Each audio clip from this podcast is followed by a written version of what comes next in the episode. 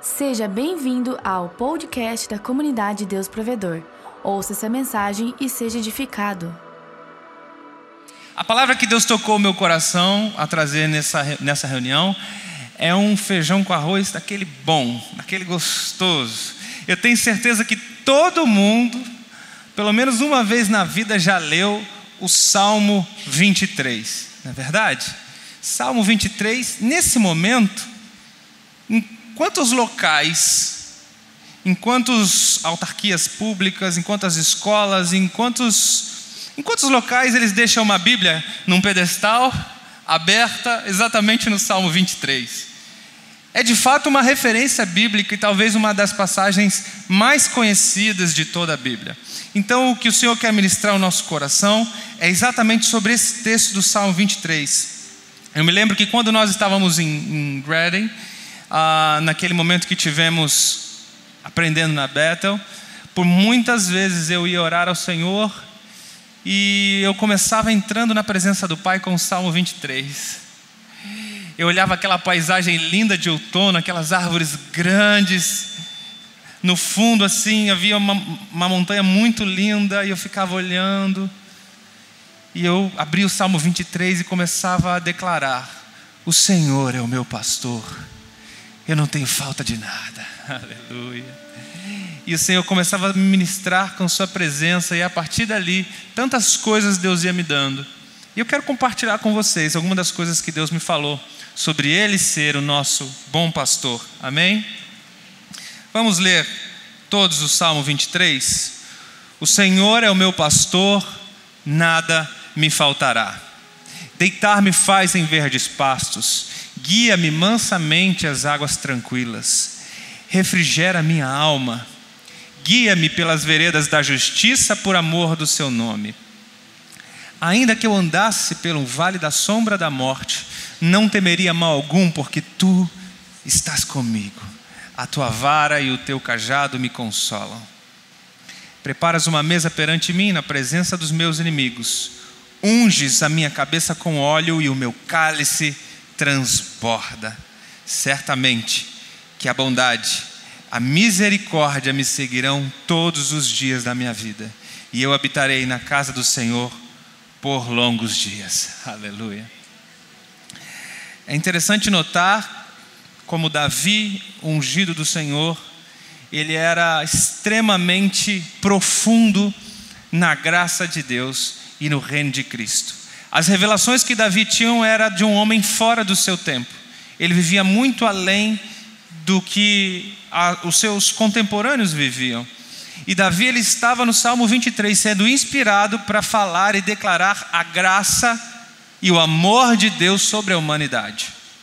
A conexão que Jesus tem com o Salmo 23 é tão grande, é tão expressivo, que parece que o Salmo 23 foi composto por alguém do Novo Testamento, alguém que esteve com Jesus de fato, alguém que viu Jesus de fato. E nós vemos uma relação muito grande do Salmo 23 com João, capítulo 10. E João, capítulo 10, Jesus diz assim: Eu sou o bom pastor. O bom pastor dá a vida por suas ovelhas.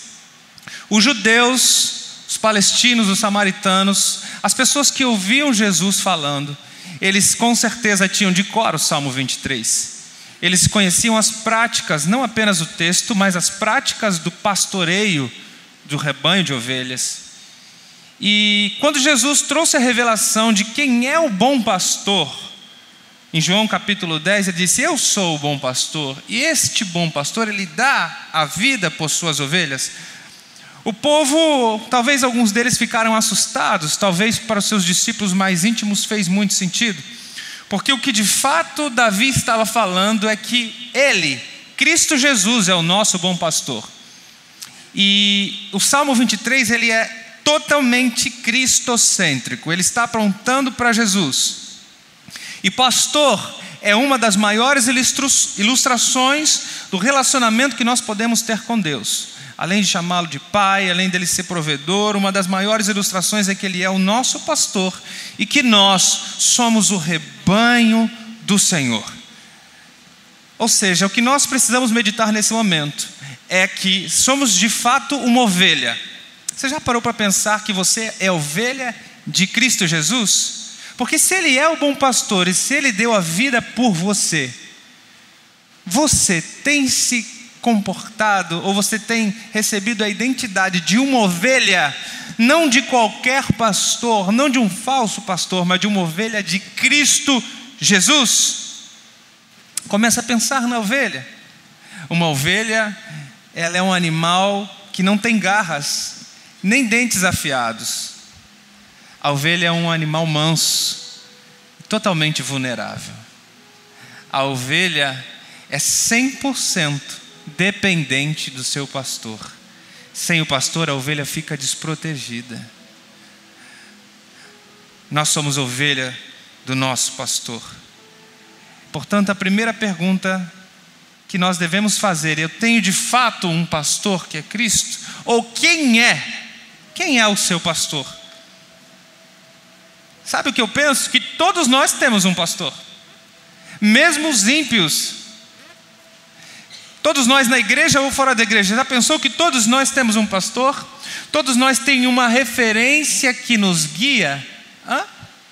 Todos nós, talvez um artista, talvez um empresário mais influente, talvez um empreendedor, talvez existem pessoas aqui que estão sendo lideradas hoje, que estão sendo guiadas por um coach financeiro, um coach na vida. Você tem referências, quem sabe até mesmo aqui na comunidade. Você tem líderes, coordenadores, supervisores que fazem, de, que exercem de fato um pastoreio sobre sua vida. Mas a pergunta que nós precisamos fazer: será que existe algum pastor falando mais na minha vida do que Cristo Jesus? Será que um pastor chamado dinheiro, será que ele pastoreia mais as minhas decisões do que o próprio Cristo? Será que o pastor, o influenciador das mídias digitais, o empreendedor, será que a palavra dele tem mais poder sobre mim do que a palavra de Cristo? Essa é uma boa reflexão. Então, quando você fala, o Senhor é o meu pastor, ele de fato tem sido o seu pastor? É declarar o Salmo 23 não como uma reza repetitiva, mística, achando que pelas repetições um milagre pode acontecer. Não. É viver e entender de fato o pastoreio de Cristo, porque quando você tem o Senhor como pastor, você pode dizer: nada me faltará. Aleluia. Aleluia. E esse nada me faltará não é apenas no sentido material, não é no sentido de ter as coisas. Na realidade, a palavra original em hebraico diz: de nada terei falta, ou ele não me falta. O Senhor é o meu pastor e ele não me falta. Ele nunca faltou e ele nunca vai faltar. Aleluia! Esse é o nosso pastor. De nada eu tenho falta, porque se eu tenho Ele, eu estou cercado de bens, eu estou cercado da Sua presença e que é tão suficiente para mim. Portanto, aqui eu quero construir, junto com você, essa mensagem. E o título dessa mensagem é: O que te falta para você nunca mais sentir falta de nada? Hã? O que ainda te falta para você nunca mais sentir falta de nada?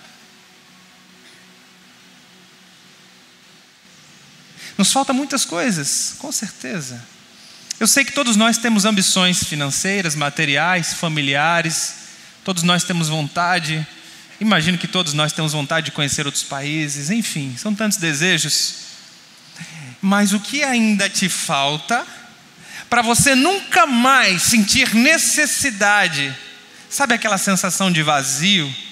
Sabe aquela sensação de não sei, parece que ainda não estou completo. Parece que está faltando alguma coisa acontecer na minha vida. Será que é um encontro? Será que é um congresso? Será que é um avivamento? Hã? Será que é realmente você ganhar na Mega Sena? Será que era só isso que falta? Você sabe que os estudos mostram que grande parte, a grande maioria das pessoas que ganham na Mega Sena, elas voltam a ficar pobres, né? Você sabia disso? A grande maioria, não sei, não lembro de cabeça quantos por cento, mas é a ampla maioria. Eles voltam a ficar pobres, porque estavam despreparados para receber tamanha provisão financeira. E às vezes a gente se pendura em coisas financeiras e materiais, sendo que o que de fato nos falta é aquilo que alimenta a nossa alma, não o nosso bolso, não a nossa casa, não o estacionamento, não a garagem, mas o que alimenta o coração, o que alimenta o nosso espírito. Porque eu nada ou de nada terei falta? Porque o bom pastor me faz deitar em verdes pastos. Aleluia. Ele me faz deitar. Deitar nos fala de descanso. Deitar nos fala de desfrutar da tranquilidade, da paz e da segurança que o bom pastor traz. Ele me faz deitar.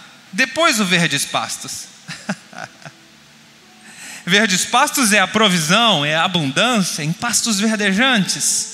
Essa é a analogia, a metáfora que Davi faz com a ovelha. Mas entenda que o bom pastor ele te leva primeiro para descansar. E não é descansar em qualquer lugar, você vai descansar num lugar abundante, num lugar de provisão, num lugar de pastos verdes que ele já projetou para você. Aleluia. Você só pode receber a provisão e a abundância divina depois que aprender a entrar no descanso.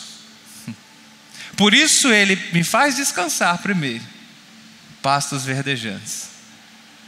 Porque é, é interessante que os dois salmos mais famosos da Bíblia, o Salmo 23 e o Salmo 91, ambos falam sobre descanso. Já parou para pensar nisso? Salmo 91, aquele que habita no esconderijo do Altíssimo, a sombra do Onipotente descansará. Os dois textos mais conhecidos, mais famosos, falam sobre descanso. E essa tem sido uma palavra que Deus tem falado constantemente ao meu coração. Aprenda a descansar. 2019 eu te chamei não para conquistar, não para batalhar, não para vencer, mas descansar na provisão que eu tenho para você. Aleluia!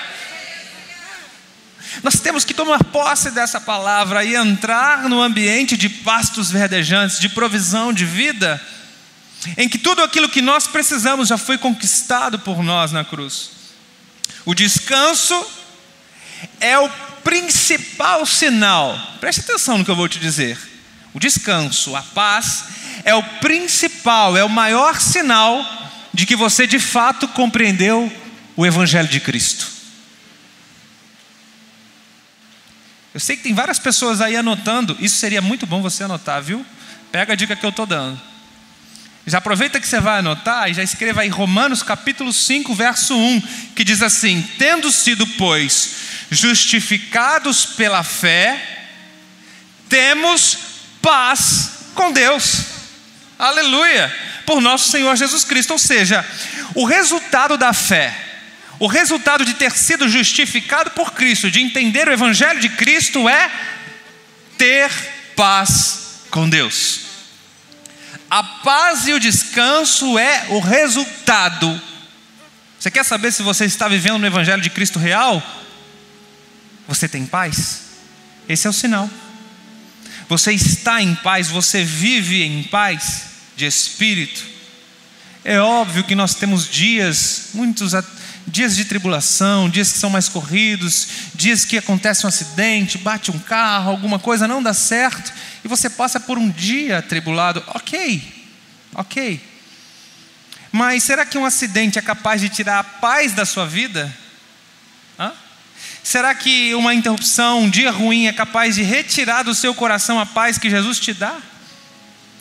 Como, como é a sua vida na média, no todo? Você tem tido paz com Deus? Você tem vivido num ambiente de descanso, de desfrutar do que Deus tem?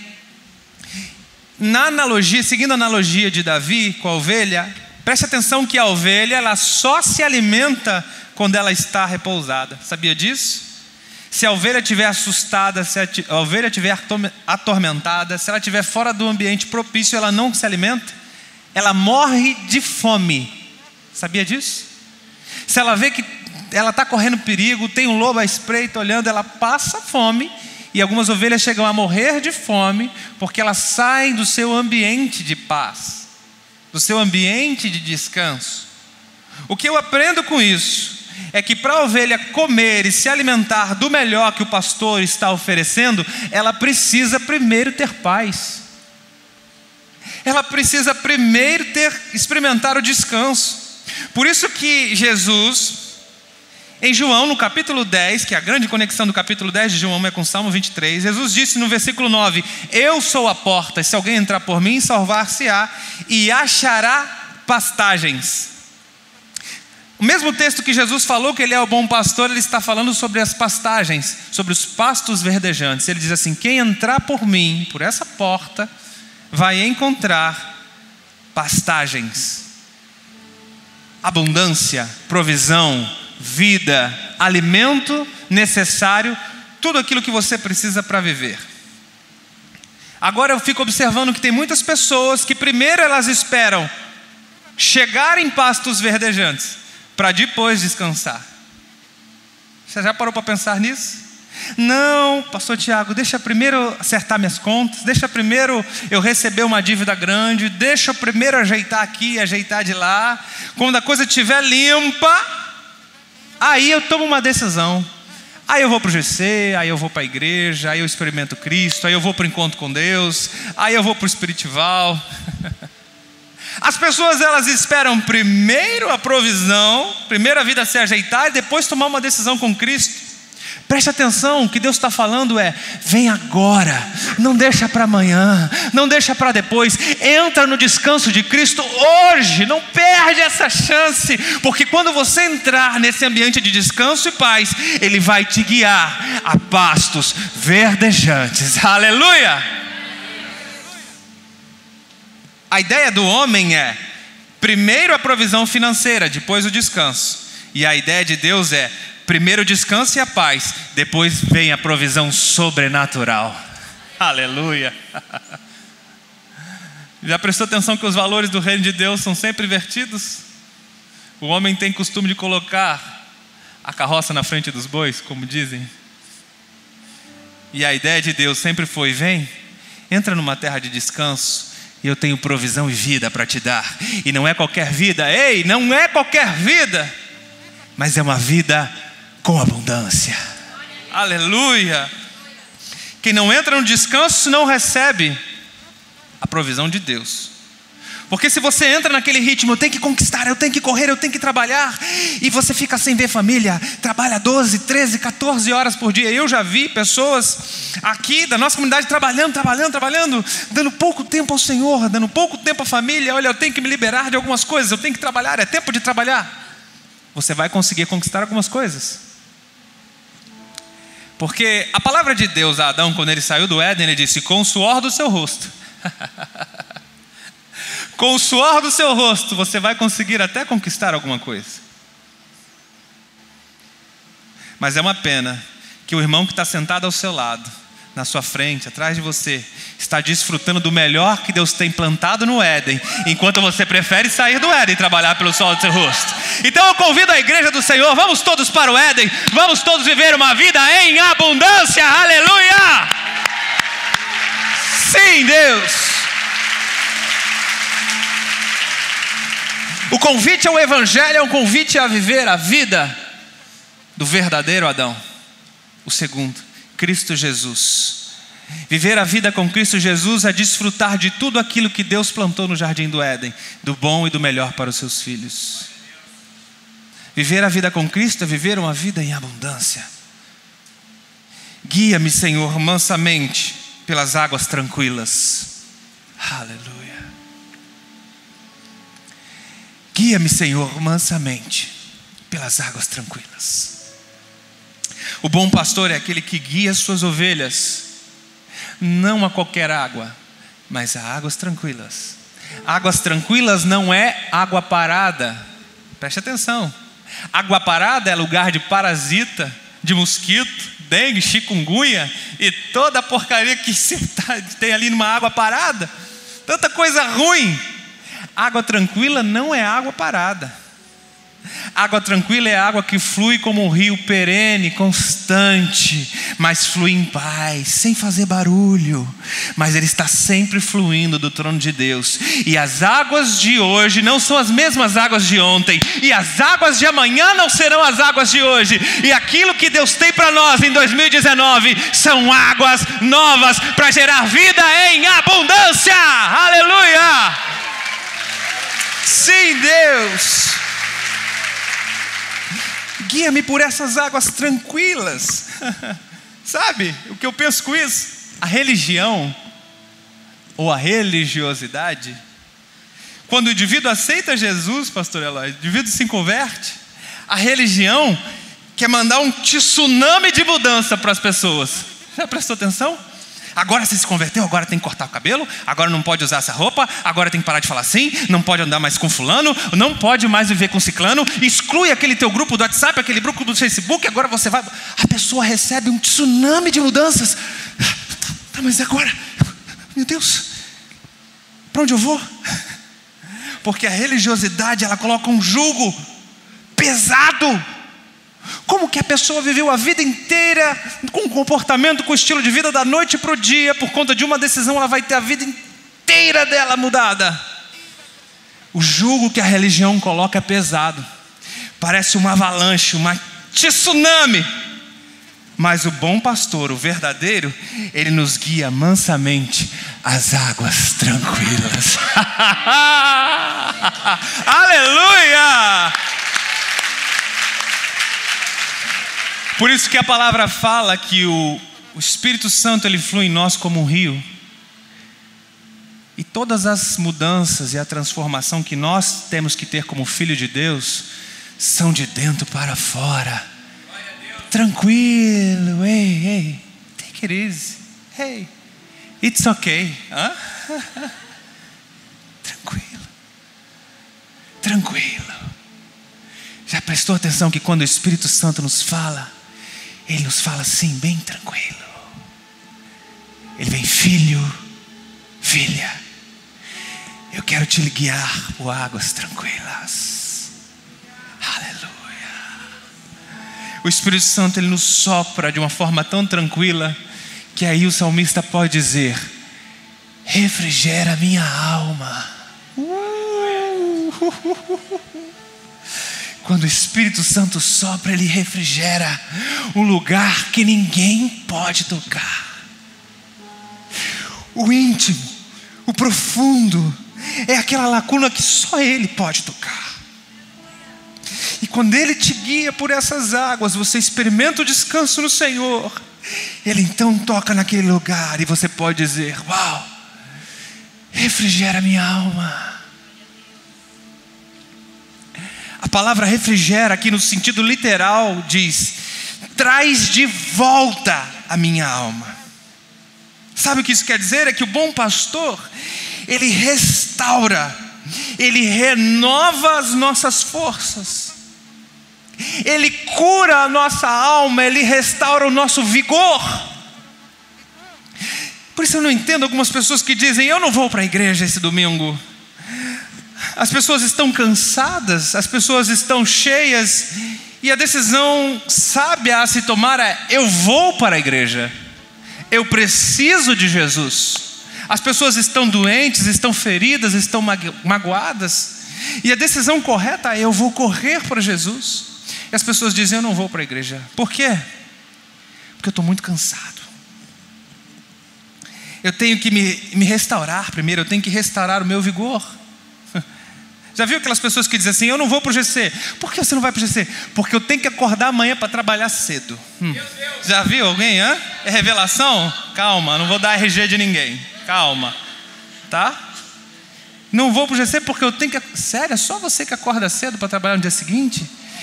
Deixa eu te dizer um negócio: quando você vai no GC e recebe uma palavra direto do trono, Deus restaura o seu vigor para você no outro dia trabalhar e receber da vida abundante que Ele tem. Aleluia! Sim, meu Deus, aleluia! É exatamente isso, refrigera a minha alma, Ele me restaura, Ele renova o meu vigor, Ele me dá um fôlego, Ele traz de volta a vida. Cada vez que nós experimentamos dessa presença, da presença do bom pastor, nós temos então a vida restaurada nele. Aleluia. Aí Davi diz: guia-me pelas veredas da justiça, por amor do seu nome. Você já provou a pensar o que é essas veredas da justiça? Veredas é o caminho, ok. Guia-me por um caminho de justiça. Você já parou para meditar nisso? Eu sei que você já leu várias vezes, mas você já pensou o que de fato é isso? Justiça sobre o aspecto da nova aliança, que era a revelação de Davi do Salmo 23, é graça, graça, nova aliança. Justiça é o estado perfeito de todo filho de Deus em Cristo Jesus. Aleluia. Justiça não é andar cumprindo as leis, mandamento, rigor, caixinha, aquilo que a religião impõe, mas justiça é o estado perfeito e pleno que nós temos em Cristo.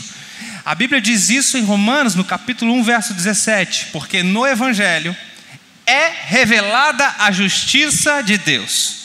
A justiça de Deus não é revelada no comportamento do homem, mas no Evangelho. Aleluia! Uma justiça que do princípio até o fim meu Deus. De Gênesis a Apocalipse, a justiça sempre foi, sempre será pela fé. Como está escrito que o justo viverá pela fé. Por isso que Paulo completa no capítulo 3 dizendo que nós somos justificados gratuitamente pela redenção que há em Cristo Jesus. Por isso nós somos feitos justos. Ei, preste atenção, o que eu estou te dizendo. Justo não é um comportamento mas sim uma posição. Note isso, porque essa revelação vai fazer toda mudança na sua mentalidade. Justo não é o comportamento, mas uma posição que nós temos em Cristo Jesus. Então, quando Davi fala que esse bom pastor ele me guia pela vereda da justiça, ele me leva no caminho exato do Filho de Deus. Aleluia. E aí Cristo diz: quem quiser vir após mim, Vem, negue-se a si mesmo e vem, e siga. Siga por essa vereda de justiça, por esse caminho de justiça. Agora, é o momento da gente parar um pouco e pensar até aqui, no Salmo 23. O que nós lemos até aqui foi que ele me faz deitar em pastos verdejantes. Pastos verdejantes fala de provisão, comida, ok? As coisas básicas. Depois ele me leva a águas tranquilas. Ele me conduz a águas tranquilas, fala de bebida, ou fala de refrigério, fala de um lugar tranquilo. Depois ele refrigera minha alma. Fala de cura da alma. Olha o agir do bom pastor, olha a sequência. Ele vai nos princípios básicos, depois ele toca a alma. E depois, em quarto lugar, ele nos guia pela vereda da justiça. Guiar por um caminho nos fala de direção e propósito. Olha o trabalho do pastor. Ele te dá o básico, comida, ele te dá alimento, bebida, ele te leva a um lugar especial, depois ele restaura a sua alma e por último ele te dá direção e propósito. Aleluia. Porque o trabalho do bom pastor é completo. Aleluia. O trabalho do bom pastor é completo. Agora Davi, ele diz: Ainda que eu andasse pelo vale da sombra da morte. O que é esse vale da sombra da morte? Já parou para pensar nisso? Que a ovelha, de fato, ela andava por lugares perigosos, escuros, geograficamente ruins de se transitar, lugares acidentados, muito ruins. Então trata-se de um terreno perigoso. A tradução da NVI que alguns têm aí diz assim: mesmo quando eu andar num vale de trevas. Ei, Vamos lá. Todos nós, em algum momento, já passamos por um vale de trevas. Eu não sei qual vale de trevas que mais te impactou, que mais te machucou. Se foi um vale financeiro, se foi um vale emocional. Eu lembro que na minha vida, aos 19 anos, eu tomei uma das piores decisões da minha vida, que foi me afastar de Jesus. E eu me afastei de Jesus por um período de quase um ano, em que meus pais estiveram orando, minha família esteve orando, e de fato eu, no me afastar de Jesus, eu experimentei de muitas coisas que o mundo estava oferecendo. Eu achava que estava me alegrando, curtindo a vida, mas de fato eu estava caindo num vale de sombra de morte, da qual eu fui, me perdendo pelo caminho. Eu entrei num profundo vale financeiro. Foi uma das fases da minha vida que eu ganhei muito bem, mas que eu gastava o dobro na balada. Que eu gastava o dobro nas festanças, com aqueles amigos que se diziam amigos enquanto você tem dinheiro. Hã? Conhece esse amigo? Enquanto você tem dinheiro, ele está ligando. Enquanto está pagando coisa para ele, ele está te chamando. Daqui a pouco some. Pois é. Eu caí num vale de dívida financeira gigantesco. Depois eu caí, eu me vi num vale emocional, porque ao mesmo tempo que eu me envolvia com outras meninas, eu não tinha ninguém. Me envolvi nesse ano desviado com algumas moças, mas quando chegava em casa eu percebia que não tinha ninguém. E às vezes eu ia, olhava o quarto da minha mãe, ela estava no quarto chorando, orando por mim. Eu falava, meu Deus. Eu me sentia, eu nunca me senti tão pior, tão arrebentado emocionalmente na minha vida. Eu estava entrando em, em quase depressão, em colapso total. Eu estava em profunda depressão emocional, profunda angústia. Eu estava num vale da sombra e da morte. Até que um dia a oração da minha mãe chegou no céu. Aleluia. Até que um dia, no meio do no final de uma balada, o Espírito Santo falou: Ei, estou te esperando, o que, é que você está fazendo aí? Vem, estou te esperando. Ele não me acusou, ele não me fez sentir punido, injusto, cruel. Ele só disse para mim assim: Eu estou com saudade de você. Vem.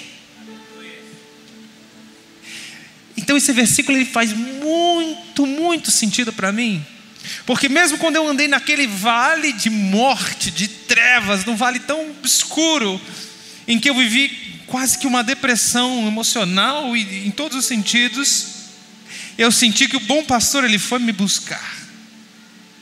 Por isso, o Espírito Santo manda eu dizer aqui para vocês: ei, não desista de orar pelos seus filhos, não desista de orar pelos seus filhos. Ei, não desista de orar pelo seu parente, pelo seu irmão, por aquela pessoa que tanto você ama, que você tem amizade. Não desiste de orar, não pare, porque tem uma hora que a tua oração bate lá no céu e diz assim: agora eu vou sair do meu trono, eu vou buscar aquela ovelha perdida. Eu deixo as 99 num lado, mas eu vou buscar aquela que se perdeu, porque ela é muito, muito, muito preciosa para mim. Aleluia!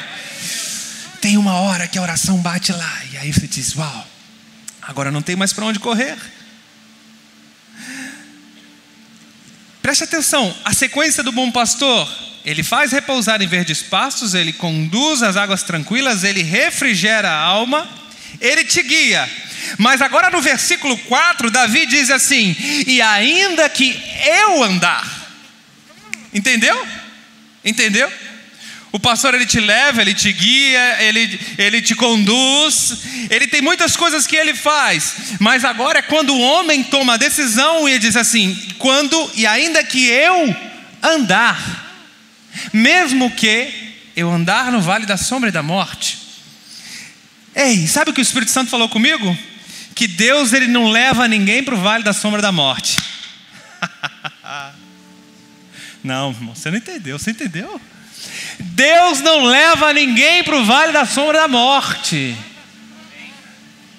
Deus ele leva passos verdejantes, água tranquila, refrigera a alma. Ah, mas ele não leva para o vale da sombra da morte.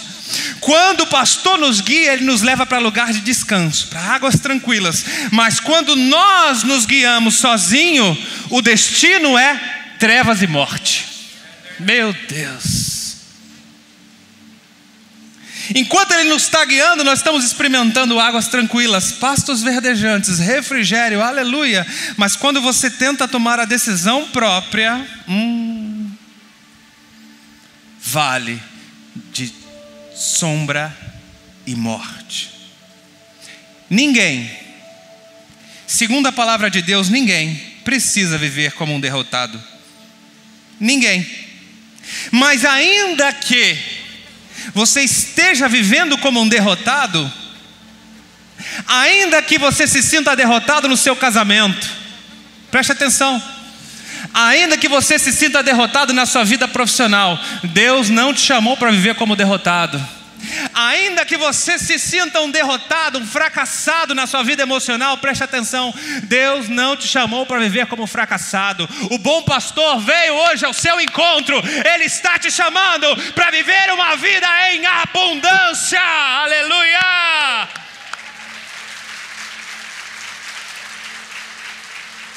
Sabe o que eu aprendo com isso? Que nós erramos. O bom pastor ele nos coloca no caminho, ele nos dá do bem e do melhor. E em algum momento você toma a decisão de ir para um caminho que não devia. Em algum momento a gente cai, a gente escorrega, é normal, ei irmão? Não tem super-homem aqui nessa igreja. Essa igreja é cheia de homens naturais, falhos, cheia de defeito, amém? E precisamos de cura. Dá um aleluia bem forte, essa é a hora. Todos nós somos falhos, fracos, cheios de defeito. Caímos e a todo momento andamos por vales escuros. Mas ainda que o homem tome uma decisão ruim de andar por um caminho que não deveria, o bom pastor, aleluia, o bom pastor vai atrás, aleluia. Aí você pode dizer assim: ainda que eu ande por um vale de morte, eu não vou ter medo, porque tu estás comigo. Ainda que eu volte a praticar algumas coisas que há muito tempo não praticava, você não se sente punido, nem apontado, nem com medo, porque o Espírito do bom pastor continua em você. Tu estás comigo, porque na hora, olha que interessante isso aqui, isso aqui é muito legal. Eu estava meditando, estava mastigando, eu falei, Deus, como isso aqui é incrível. Davi estava falando até aqui, até no versículo 4, na terceira pessoa: O Senhor é o meu pastor, Ele me guia, Ele me faz, Ele, Ele, Ele, Ele, Ele. Agora Ele mudou, agora é tu. Agora o tratamento é na primeira pessoa, é você. Não é mais ele na terceira pessoa, porque sempre que nós passamos por um vale de sombra de morte, nós precisamos ter uma intimidade com Deus, e Deus te chama face a face e diz: Ei, tu estás comigo. Não é mais sobre ele, não é sobre um Deus que você ouviu falar, porque no vale, no deserto, você conhece Deus pessoalmente no momento do aperto, no momento da situação difícil, é que você pode dizer: Antes eu ouvi falar, mas agora os meus olhos estão vendo. Até então, quando estava tudo bem, eu estava legal, estava andando, estava tendo aquele negócio, estava uma bênção, amor, graça, bondade. Mas, pastor, eu tive que andar para um vale da, da sombra da morte. Mas deixa eu te contar, pastor, eu senti que Deus estava lá comigo. Eu senti que não foi uma madrugada, Ele me chamou. Eu ouvi quando Ele me chamou, eu acordei e eu tive um tete a tete com Ele.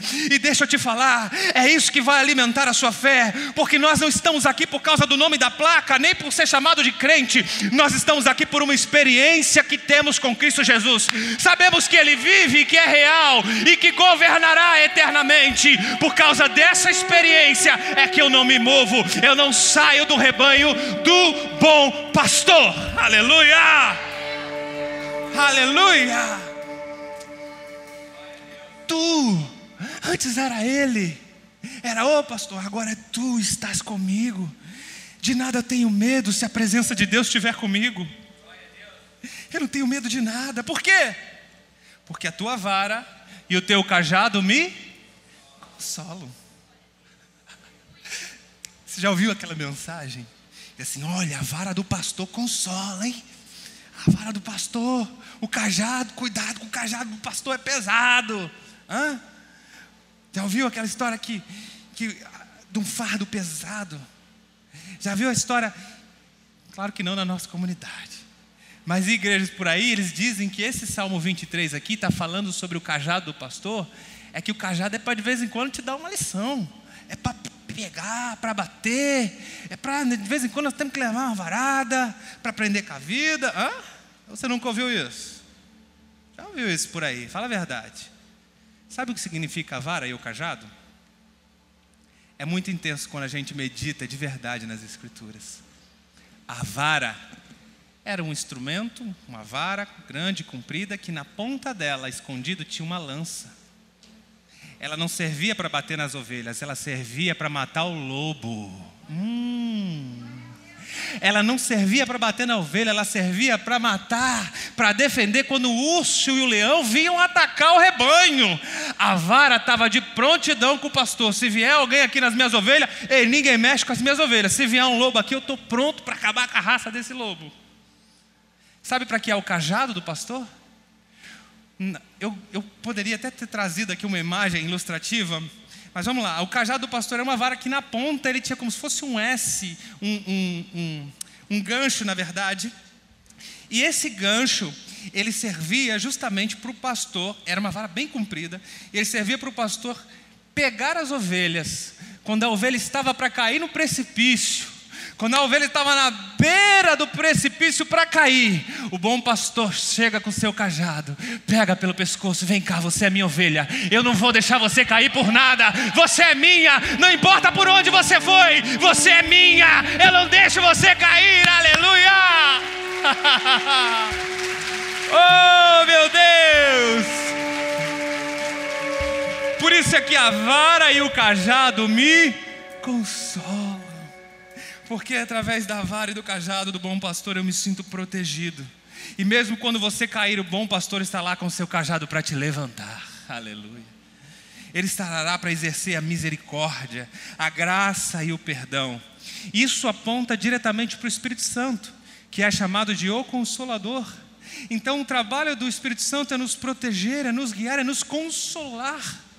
Então a vara e o cajado apontam para a pessoa do Espírito Santo. Então eu posso chegar no versículo 5, e agora é um outro cenário. Versículo 5, Davi diz assim: Prepara uma mesa perante mim, na presença dos meus inimigos.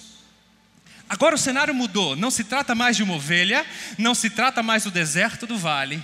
Agora Davi é ele como pessoa, dizendo para Deus: Prepara uma mesa perante mim. Ei, você consegue fazer essa oração para Deus? Ô oh, Deus, prepara aí uma mesa perante mim, na presença dos meus inimigos, por favor. Parece algo petulante, mas não era um pedido de Davi era sim algo que ele estava vendo profeticamente, que Deus já tinha feito diante dele. O prepara aqui, o verbo no original em hebraico, ele está dizendo no tempo presente, porque Davi viu, Davi não estava pedindo uma coisa que estava para acontecer, ele teve a revelação de que o Senhor estava servindo uma mesa, uma mesa plena, abundante, linda, diante dos inimigos dele. Você entendeu que poderoso isso? Porque quando você é sujeitado pelo bom pastor, quando você é guiado por ele, tem uma vida com ele, o Senhor, ele diz assim: Ei, eu vou preparar um banquete para você, meu filho.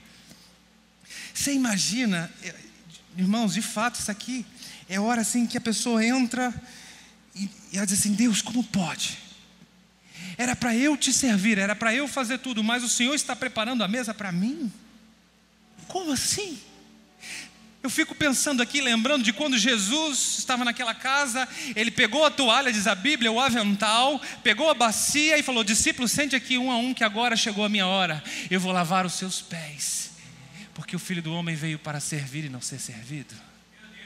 Esse é o evangelho verdadeiro de Cristo, aquele que você é servido e que Deus prepara um banquete. Sabe o que é isso? Isso é graça. Você merecia esse banquete? Eu merecia esse banquete? Jamais. O próprio Deus preparando, servindo o banquete para mim. O próprio Deus. Favor não merecido. E é por isso que todos nós estamos aqui, porque um dia ele serviu um grande, um grande e poderoso banquete para nós, aleluia. Unges a minha cabeça com óleo e o meu cálice transborda. A unção, unges a minha cabeça com óleo. Eu sei que a gente é, entende hoje, a gente tem a tendência de olhar para a unção e achar que isso se remete à cura, a um poder espiritual, mas não era dessa unção que Davi estava falando. A unção aqui trata-se de honra, é uma honra destinada a pessoas importantes. No Antigo Testamento você via a unção sobre a cabeça de reis, você via a unção sobre a cabeça de sacerdotes. E no Novo Testamento, em Apocalipse, diz que todos nós somos feitos em Cristo Jesus, reis e sacerdotes. Aleluia! Então nós podemos dizer o Salmo 23 com convicção, unge a nossa cabeça, porque o mesmo tratamento que era dado apenas para reis e sacerdotes, o próprio Deus está dando para o filho e filha dele. Ele está ungindo a sua cabeça para dizer: você foi chamado para ser rei e sacerdote. Aleluia! Tanto que a versão NVI ela diz assim: Tu me honras, ungindo a minha cabeça com óleo, e o meu cálice transborda. O cálice transbordante fala que esse anfitrião, o Pai, o nosso bom pastor, esse anfitrião, ele enche o nosso cálice de vinho. Vinho fala de alegria. Ele não enche um pouquinho só para você experimentar. Deus não te dá porção pela metade. Ele não te dá até onde o seu limite vai. Mas a Bíblia diz que o seu cálice vai transbordar quando ele te servir. Aleluia! O cálice transborda. Quem vive na graça do bom pastor é servido por ele. E tem uma vida de alegria transbordante. Aleluia. E aí ele chega para fechar no versículo 6. Está aí com ele aberto? Versículo 6? Isso é lindo. Isso aqui é, é para fechar com chave de ouro.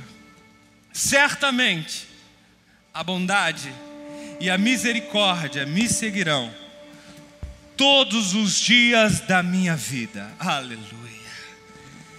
Certamente que a bondade e a misericórdia me seguirão. A palavra seguir Aqui no seu contexto original, ela significa perseguir.